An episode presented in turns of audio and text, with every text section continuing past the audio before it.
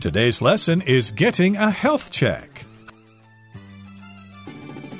Hi, everybody. I'm Roger. Hello, I'm Kiki. And today we're going to continue following Josh when he goes to the Health Management Center to get his employee medical check because he's going to start a new job and they require this before he can actually check in and punch the clock and start working. Now, last time, of course, he made a phone call. He asked the receptionist for some information about making an appointment. He did not need to have an appointment. He could just go in there, take a number, wait for his number to be called.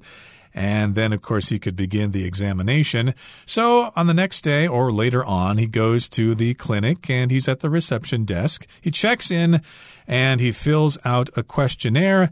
And then the nurse is going to call his name eventually to start the examination. And also, the hospital receptionist also lets him know what he will be going through. So he will be taking his blood pressure, checking his vision, as well as giving blood and urine samples to test some general health parameters and to see that his liver and kidney function are working fine. Indeed. Now, in today's lesson, of course, Josh is going to consult with the doctor about his examination. So let's find out what happens here. Let's listen to part three consulting with the doctor. We'll listen to the conversation first. 3. Consulting with the doctor.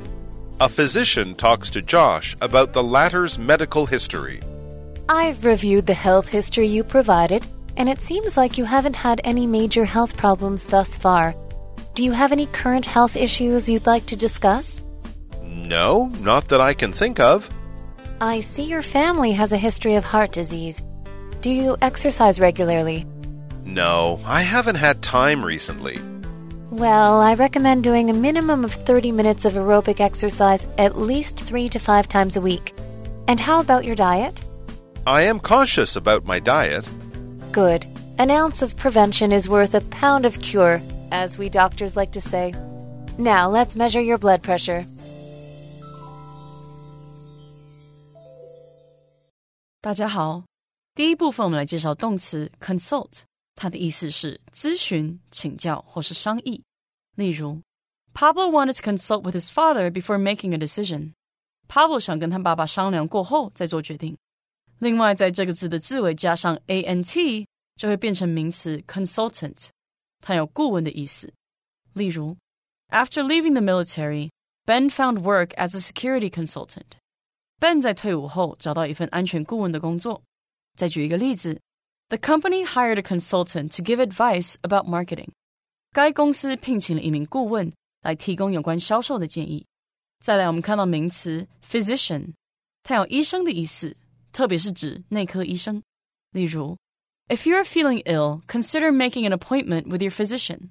如果你感到不舒服，就考虑跟你的医生约个诊吧。又或者说，If you have a high fever, you should see a physician as soon as possible.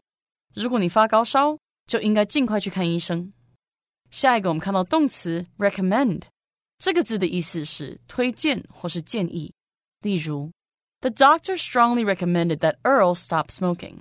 医生强烈建议 Earl 戒烟。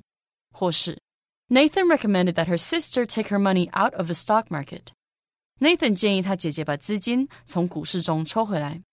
另外，在这个字的字尾加上 a t i o n，就会变成名词 recommendation。例如，Angela chose which computer to buy based on a recommendation from her uncle。Angela 根据她叔叔的推荐， 选择购买哪台电脑。再举一个例子，On the recommendation of her doctor, Sienna began exercising daily。在医生的建议下，Sienna 开始每天运动。接下来我们看到单字 cautious，它是形容词，指的是谨慎的或是小心翼翼的。例如，The CEO took a cautious approach to running the company。该执行长采取谨慎的做法来经营公司。或是 Amy always told her daughter to be cautious when walking home late at night。Amy 总是告诉她的女儿，深夜走路回家时要小心。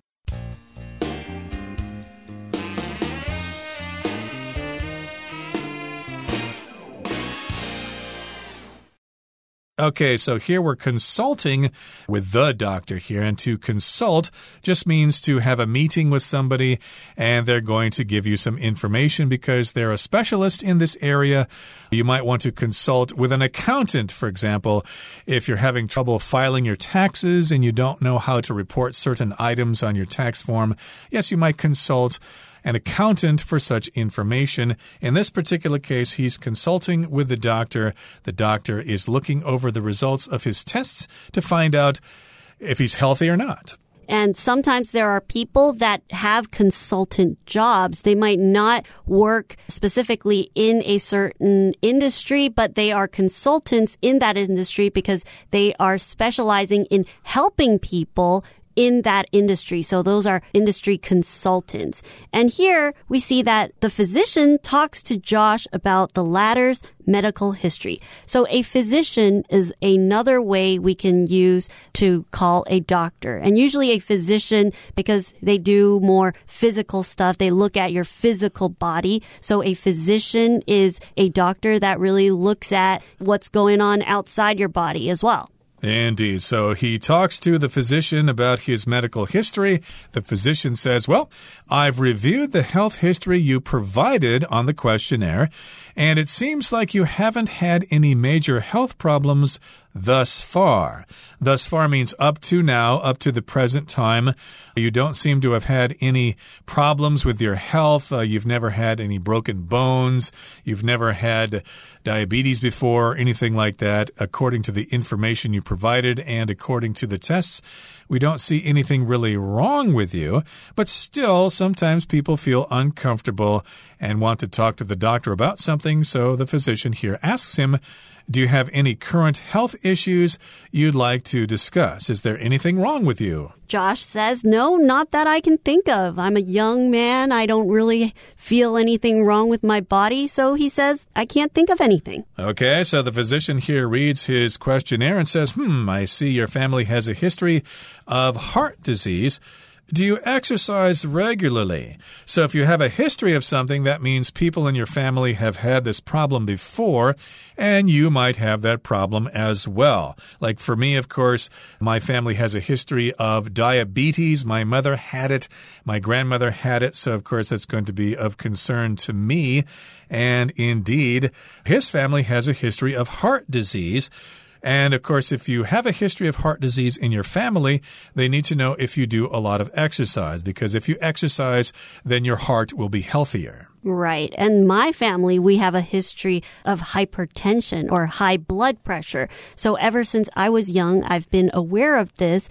And even though I don't show any signs of having high blood pressure, I've always been aware, so I always keep an eye on it. So it's really important for young people to also know your family's medical history so you can start to keep an eye and take care of your body at a younger age. Right. So again, she sees, according to the questionnaire, that his family has a history of heart disease. Do you exercise regularly? Do you often exercise? And he says, no. I haven't had time recently. So, yes, that's uh, probably the case with a lot of people in modern society. We're just so busy with school and with work and with family and obligations that we don't really have time to head down to the gym or go for walks in the park. So, indeed, he says he hasn't had time recently to work out, to exercise. So, the physician says, Well, I recommend doing a minimum of 30 minutes of aerobic exercise at least three to five times a week. And how about your diet? So the physician knows Josh hasn't had time recently to exercise, so she recommends, so she's suggesting a type of schedule for Josh to do a minimum, do at least 30 minutes of aerobic exercise. So what's aerobic exercise? Basically, exercise for your circulatory system, your heart and your blood vessels and things like that. It would involve like jogging or swimming or things like that. It would not involve, say, weight training training. I believe that's referred to as anaerobic exercise, but aerobic is like uh, working out on the treadmill or doing the exercise bicycle or something like that. Those are all forms of aerobic exercise. How about you? Do you get aerobic exercise regularly? Yes, for my job, I do have to stay fit and do a lot of aerobic exercise. And there's a new trend called boxing aerobics. Boxing aerobics. Right. So it meshes this boxing with aerobics together. So you're doing boxing along with music and you have to follow the tempo and you throw your punches and you do the uppercut and it really gets your body going. Hmm, it's a good all body workout, it sounds like. Uh, I just do the exercise bicycle, which exercises my legs mostly and maybe my abdomen a little bit, but not so much my arms. So maybe uh, boxing aerobics would be something I should try or maybe uh, what's that break dancing or something that might uh, help as well. So yes, indeed, he says he hasn't had time recently to work out, and the physician says, "Well, again, I recommend. I think you should do this: 30 minutes of aerobic exercise at least three times a week." To recommend just means you give somebody some advice because you know about these things, and aerobic again has to do with burning oxygen by working out your heart and your circulatory system. And now she's asking him about his diet, about the food he eats. He says, I am cautious about my diet. Okay, that means he eats lots of whole grain food and fruits and vegetables, and he doesn't eat so many carbohydrates and uh, sugary foods. He's very cautious or very careful about his diet. The physician says, Good. An ounce of prevention is worth a pound of cure, as we doctors like to say.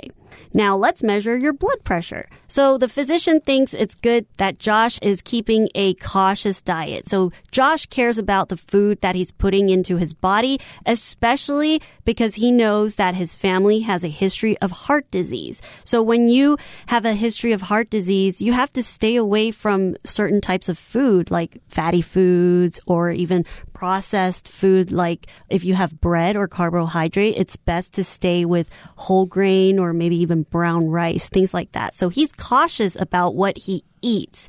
And the doctor says an ounce of prevention. So prevention is to stop something from happening. And in this case, if he is careful with his diet, he can keep himself healthy and prevent him or keep him from getting developing heart disease. Yep, that's what prevention is. You stop something from happening in the first place. So, yes, indeed, if you have a good diet, then you probably won't be sick later on. And that's something that doctors like to say. And then she says we're going to measure his blood pressure. And that's where conversation three ends. Now we're going to move on to conversation four, where Josh receives the report, the result of his physical check. Let's listen. 4. Receiving the report. Josh returns to the reception desk. Here's my exam form. Thank you. That'll be 1200 NT dollars for the exam. Here you are. And when will my health check report be ready? In seven business days. You can pick it up here or pay for postage and have it sent to you, which could take longer. In that case, I'll come pick it up myself. Understood. And here's your receipt. Please bring the receipt and your ID when you come to pick up the report. Okay, thank you very much.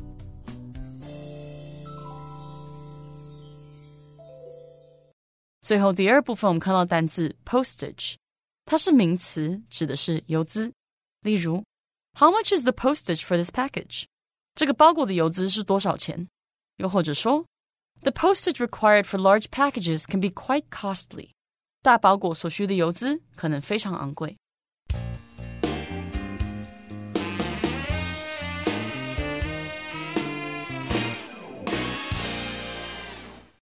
Okay, so in part four, we are receiving the report. He's seen the doctor, he's had various examinations performed on him, and he now returns to the reception desk. He says, Here's my exam form. So he gives the form to the receptionist. Here's my exam form. The receptionist says, Thank you. That'll be 1,200 NT dollars for the exam. That's how much the exam costs. He's got to pay that. He hands her the money. Here you are. And then he has a question, and when will my health check report be ready? So, of course, he's given a blood sample, and of course, they have to send the blood and the urine to the lab to test for various chemicals in those substances so they don't have the results right away. So, he knows that it's going to take some time to get the results back, and he wants to know when his health check report will be ready so that he can start his job. So, the hospital receptionist tells Josh in seven business days. So he's going to have to wait seven business days or seven work days until he gets his health report. And she tells him that you can pick it up here or pay for postage and have it sent to you which could take longer. So he has to wait seven days for the report to come back. So seven business day means not including Saturday and Sunday. So that means he'll have to wait a week Monday to Friday and an additional, possibly another Monday to Tuesday. So that's seven work days.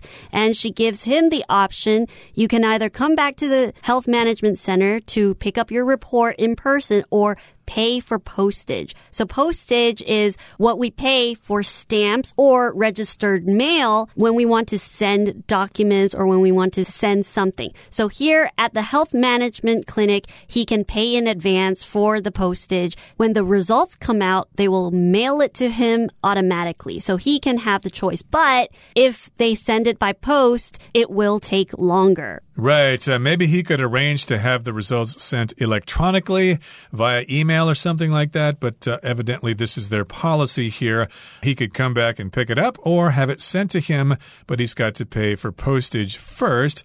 And Josh says, well, in that case, if that's the case, I'll come pick it up myself. So I guess he's unwilling to pay for postage, even though that might be more convenient. He'd rather come pick it up himself. Maybe he lives nearby. It's convenient for him to drop by and pick it up. Are my results ready? Can I see what you found out? Am I healthy or am I going to die or anything like that? Do I need to start some medication or something like that? So indeed, he's going to come back and pick it up himself. And it's also possible that he's worried about his medical report getting lost in the mail. Hmm? So maybe that's why he wants to take extra precaution to come and pick it up by himself.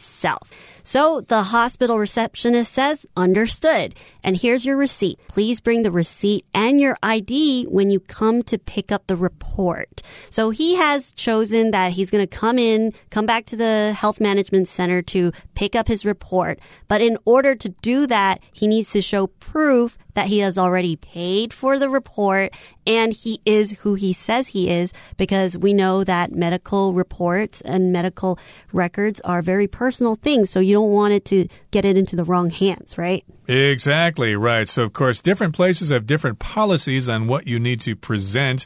Again, he's going to get a receipt and then he's going to go back and pick up the results. He needs to show his receipt and he also needs to show his ID. Remember, at the beginning of our lesson, he presented a passport as his ID, but there are other forms of ID that you can present your driver's license. And in Taiwan, of course, here, when you go to a clinic or when you go to the hospital, they pretty much always ask you for your Jianbao ka or your health insurance card, your national health insurance card.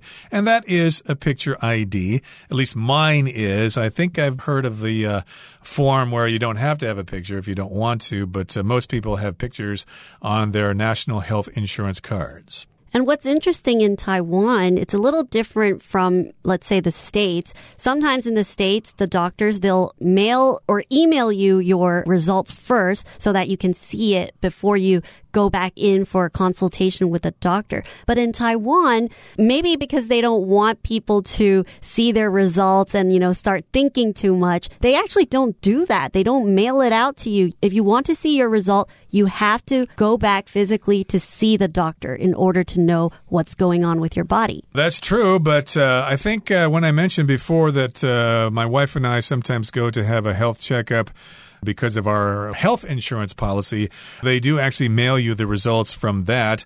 And it's a private clinic, so I don't remember if we had to present our health insurance cards or not. I think we probably did have to, but again, it's private, and so therefore they might have different policies regarding that.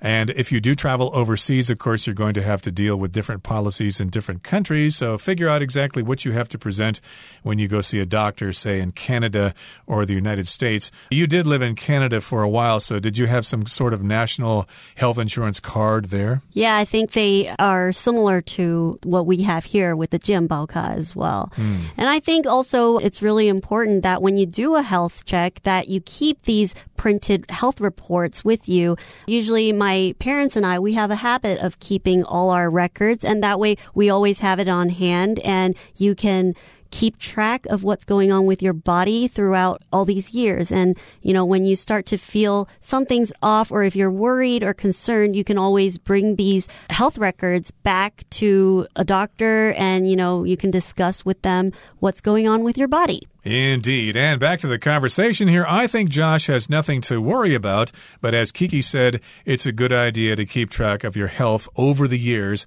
as you get older and older. Believe me, you will start to have problems eventually. Okay, that brings us to the end of our discussion for today. It's time now to listen to our Chinese teacher.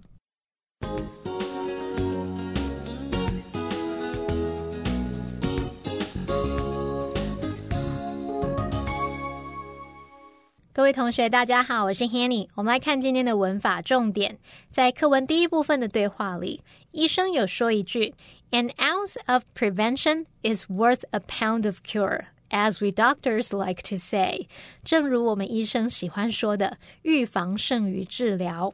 那么 ounce 就是盎司，pound 是磅，两者都是重量单位，一磅就等于十六盎司。那当我们说 an ounce of prevention is worth a pound of cure，字面意思是一盎司的预防价值一磅的治疗。那它其实就相当于中文说的预防胜于治疗，防范于未然。好，那我们也可以直接用 prevention is better than cure 去表达预防胜于治疗的意思。好，那这边也顺便学几个意思相近的惯用语。第一个是 a stitch in time，或者是 A stitch in time saves nine。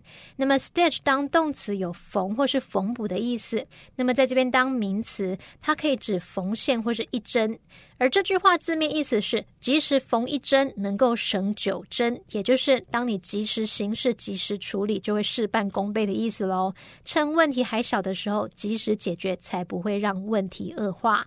好，那第二个补充的用法是，It's better to be safe than sorry。或者是 better safe than sorry，字面意思是安全总比后悔好，那也就是中文说的有备无患，常常用来劝人做事要小心谨慎。尽管做某事很麻烦很困难，但最好还是不要冒险的好。好，那么第三个呢是 err on the side of caution。Err 是拼作 e r r，那这个动词就表示 make a mistake，就有犯错啊、做错事的意思。那这个用语就是用来表达宁愿过于谨慎，也不要冒险犯错的意思。那假设我们在跟朋友讨论要不要投资的这种事情啊，也许就可以说 Let's err on the side of caution。我们还是谨慎一点，不要冒险的好。其实这时候你也可以说，Let's play it safe。我们还是谨慎起见吧。那么，play it safe 就像我们中文说的打安全牌，用来表达谨慎行事，不要冒险。那最后补充一下，如果是要劝对方赶快行动，那就可以说，Don't let the grass grow under your feet。好，let the grass grow under one's feet，这是比较夸张的描述，就是当一个人一直站在某地不动，时间已经久到让地上的草都长出来了。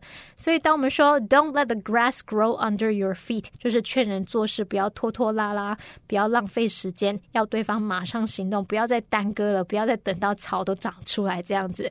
好，那么以上是今天重点整理，我们回顾今天单词吧。Consult. Stanley decided to consult a lawyer before signing the contract. Physician. Mrs. Peters wasn't feeling well, so she scheduled an exam with her physician. Recommend. I wouldn't recommend trying to fix the leak yourself. Cautious. Mark is known to be very cautious with his money. Prevention. The dam was built to ensure the prevention of flooding. Postage. The total cost of the product included an additional charge for postage.